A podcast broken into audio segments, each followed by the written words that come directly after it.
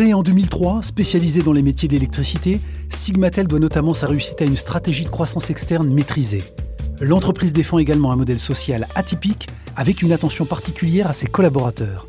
Olivier de la Chevannerie, son président, est l'invité business.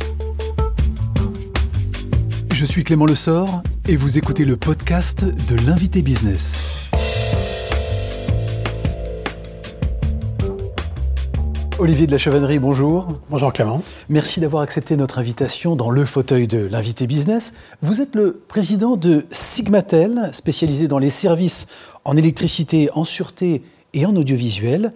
41 millions d'euros de chiffre d'affaires, 330 collaborateurs répartis sur 10 sites d'implantation dans le Grand Ouest.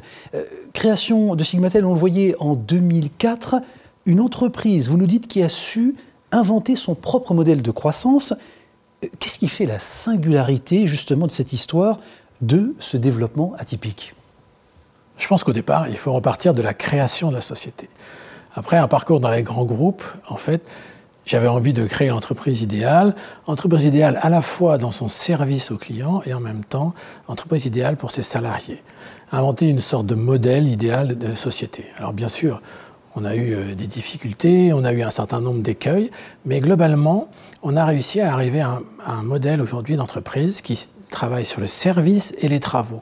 C'est-à-dire que nos clients sont là pour durer. Nous souhaitons pouvoir faire des travaux chez eux et en même temps rester dans la durée et apporter un service client. Et de la même façon, nos salariés, ils sont là aussi pour la durée. C'est-à-dire qu'on recrute énormément de salariés chaque année, des jeunes, on les forme et on leur permet idéalement de devenir actionnaires de la société, puisque aujourd'hui, 50% des salariés sont actionnaires de la société. Vous voyez, on a essayé de créer un modèle de société différent à la fois dans le service client et en même temps dans le, dans service à nos salariés, dans le côté euh, euh, les salariés et euh, le modèle social idéal. Alors on reviendra justement sur ce, sur ce modèle social atypique. Qu'est-ce que vous diriez que vous avez construit ce groupe de manière prudente, raisonnée, au fil des ans, depuis 2004 Alors d'abord, au départ, quand on crée sa société, on ne sait pas du tout ce que ça va devenir. On n'est bien sûr pas à l'abri que ça marche, mais au départ, si on m'avait dit que la société ferait un jour 50 millions ou je, vous aurais dit non, c'est pas possible. Aujourd'hui, on sait qu'on va y arriver. Euh, pourquoi? En fait, on, se rend compte que, arrivé à un certain moment, vous avez trouvé finalement la, la martingale pour y arriver. C'est-à-dire que vous avez trouvé la façon de fonctionner pour que vous puissiez vous développer. À chaque fois qu'on crée une agence, à chaque fois qu'on reprend une société, eh bien, en fait, on lui a on lui applique un, modèle de, société à la fois avec du service, à la fois avec euh, des travaux et en même temps des salariés extrêmement engagés. Et finalement, à partir du moment où on a ce modèle-là, qu'on duplique partout et qui fonctionne, eh bien, on ne sait pas où on s'arrêtera. Olivier de la Chevannerie, vous êtes ingénieur de formation. Qu'est-ce qui vous a donné envie de devenir chef d'entreprise? Je pense que euh, dans le parcours en fait d'ingénieur, j'ai adoré par mon service militaire, parce que j'ai fait mon service militaire dans le génie, j'ai tout de suite adoré le, métier de, la construction. Donc bien sûr, après mes études, j'ai commencé par travailler dans les grands groupes du BTP.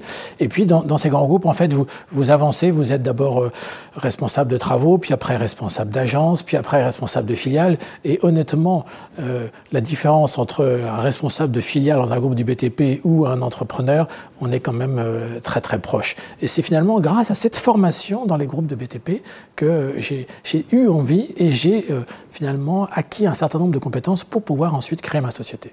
Alors sur les métiers justement de Sigmatel, euh, comment est-ce que vous arrivez à concilier la couverture de l'ensemble des facettes des métiers de l'électricité? Et on sait que ces facettes sont nombreuses et en même temps d'arriver à, être, à se positionner comme expert de chacun de ces métiers. Mais là, c'est pas difficile, c'est la formation. Il faut absolument former tous les salariés tous les ans au métier, à la posture. Euh, il, faut, il faut arriver à se dire les salariés ne sont pas là que pour quelque temps. Euh, on ne sous-traite pas aucune activité. Nous, le savoir-faire, il est dans l'entreprise. Les études de chiffrage sont faites par nous. Les études de réalisation, les achats, le choix du matériel et les techniciens de chantier sont tous formés. C'est grâce à ça qu'on arrive à être un spécialiste de plein de métiers. Et à chaque fois qu'on a une opération qui demande une plusieurs compétences dans nos métiers, eh bien, on a les techniciens dans l'entreprise, parfois pas obligatoirement dans l'agence, mais au moins dans l'entreprise pour réaliser n'importe quelle euh, situation euh, technique. Alors je le disais, 10 sites d'implantation sur le Grand Ouest.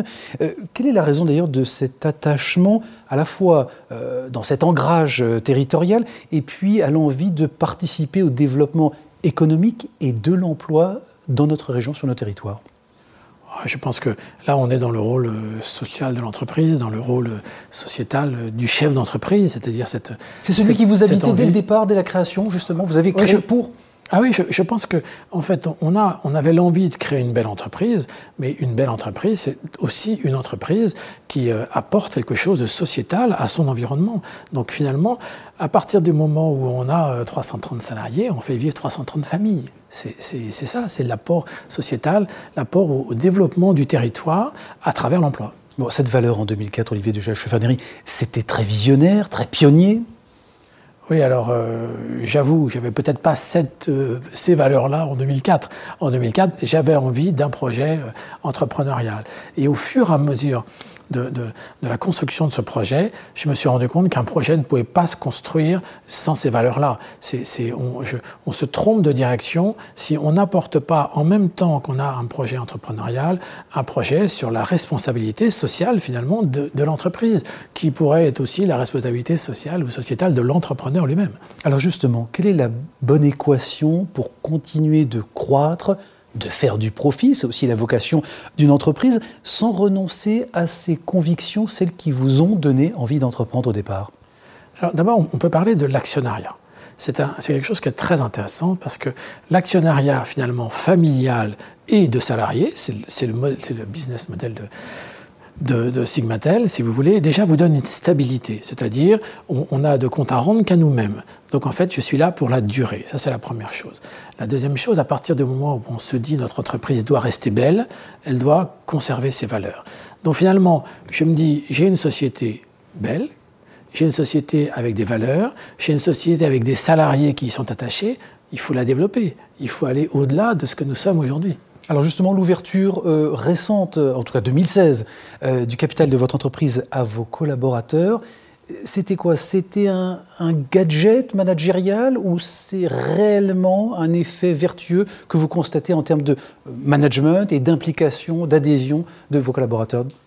En fait, au départ, quand euh, j'ai créé, j'avais mis quelques cadres actionnaires. Et puis en fait, en, 2014, il y a eu un certain nombre de, changements. Et, mais je me suis dit, mais pourquoi les cadres? Nous étions déjà 250, euh, je crois. Et je me suis dit, mais, mais si les salariés peuvent être actionnaires, tous les salariés doivent être actionnaires. C'est pour ça qu'on a décidé de proposer des actions à tous les salariés. C'est la première des choses. C'est pour ça qu'aujourd'hui, nous avons 155 salariés. Il y a bien sûr des cadres, mais il y a aussi des ouvriers, il y a des comptables, il y a des, secrétaires. Voilà, c'est d'ailleurs une très grande fierté pour moi d'avoir des, gens qui, qui ont peut-être même qu'une action de Sigmatel, mais la société leur appartient, euh, appartient un peu ça a un effet euh, direct sur l'implication, la, mobilisation de, des collaborateurs, des salariés chez Je ne sais pas si on peut parler d'un effet euh, direct sur la, la, motivation. On a des salariés qui sont très motivés. Mais par contre, ce qu'on voit, c'est que ça a un effet sur le turnover. Ça, on a un turnover qui est divisé par trois pour les salariés qui sont actionnaires. Au sujet de la crise que, nous traversons, vous avez évidemment une analyse euh, très fine sur ce sujet-là, et notamment vous appelez les chefs d'entreprise à tirer profit finalement de cette conjoncture pour ne plus euh, poursuivre ce qu'était le monde d'hier. En tout cas, euh, vous les appelez à se remettre en question. Quel est le premier enseignement que vous en avez tiré justement de cette période et comment vous vous l'appliquez à vous en tant que chef d'entreprise dans votre quotidien? Alors déjà, cette, période, c'est une période que moi, j'ai jamais vécue, ni dans ma carrière, ni dans ma carrière de chef d'entreprise. Euh, voilà, c'est une période où tout d'un coup, tout s'est arrêté. Donc déjà, euh, euh, même ceux qui ne se posaient pas de questions, j'ai envie de dire, aujourd'hui, comme tout s'est arrêté, il a bien fallu se poser des questions. Mais en même temps, finalement, on n'a pas eu un champ de ruines derrière, mais on a eu énormément de difficultés. on s'est dit, s'il faut reconstruire, reconstruisons encore mieux. il est inutile de reconstruire sur un ancien modèle qui était finalement euh, critiquable ou qui était euh, pas, si beau que ça, si on reconstruit, reconstruisons tout de suite avec euh, de belles valeurs, avec des, changements profonds de notre organisation. Finalement, profitons de cette période un peu, un peu stressante, un peu difficile, pour reconstruire, pour nous remettre en cause. Soyons agiles, mais soyons agiles pour faire les choses mieux. Et comment vous l'avez justement euh, concrétisé dans votre euh, quotidien? Est-ce qu'il y a eu des changements radicaux, profonds dans votre façon de diriger, de manager, de développer votre entreprise? Alors nous, on n'a pas eu de changement euh, profond, mais par contre, je, vois le sujet du télétravail, qui est un sujet dont tout le monde parle. Il faut savoir que nous, dans les entreprises de services, où ce sont des techniciens qui vont sur les chantiers, enfin, le télétravail n'est pas un sujet. Mais on l'a quand même mis à l'ordre du jour. Donc aujourd'hui, on a une charte de télétravail. Ce n'était pas un sujet avant le Covid. Et aujourd'hui, on a une charte de télétravail. On permet aux gens d'être en télétravail. Et bien sûr, le, sujet suivant, c'est qui peut être en télétravail? Est-ce que tout le monde peut faire du télétravail? Mais c'est devenu un sujet. Ça veut dire qu'en en fait, on s'est dit, mais, mais ce monde d'après, euh, il sera avec une part télétravail. Et donc, nous aussi, il faut qu'on y aille l'enjeu justement de ce monde nouveau, ce monde d'après qu'on évoque aujourd'hui et que vous appelez de vos voeux, on l'a bien compris. Euh, qu'est-ce qui nous manque? Ce sont les moyens ou les valeurs?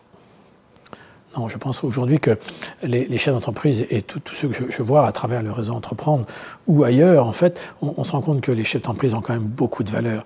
On se rend compte quand même que les chefs d'entreprise sont là pour le développement de leur territoire. Donc, euh, demander aux chefs d'entreprise d'avoir plus de valeur, non, c'est leur donner la direction en leur disant aujourd'hui, la, RSE est incontournable.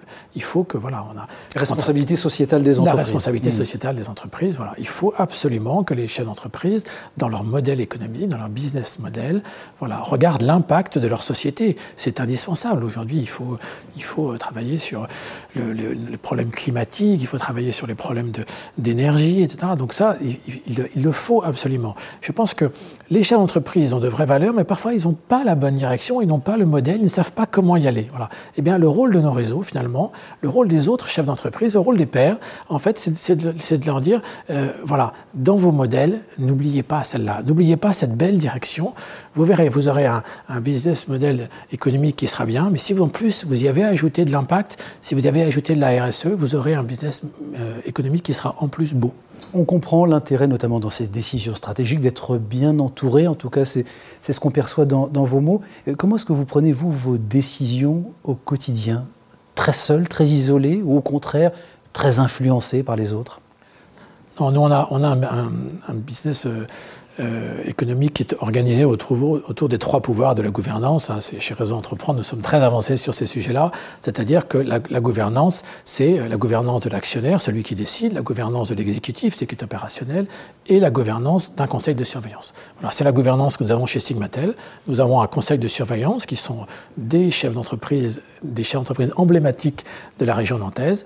Et, et, voilà, il y a le pouvoir de l'actionnaire et le pouvoir de l'exécutif, ce qui fait que l'ensemble de ces trois pouvoirs, en fait, discutent entre eux. Et c'est comme ça qu'on avance. On n'avance plus seul. Ça n'existe plus. Le chef d'entreprise qui avance seul et qui décide tout seul, euh, ce, n'est plus un modèle. Aujourd'hui, le modèle, aujourd'hui, c'est d'avoir une gouvernance équilibrée. Olivier de la Chevannerie, merci, euh, merci d'avoir accepté notre invitation. Je rappelle que vous êtes le président de Sigmatel et vous étiez, bien sûr, l'invité business. Merci. L'invité business avec Banque Populaire Grand Ouest et sa banque d'affaires de proximité autochtone.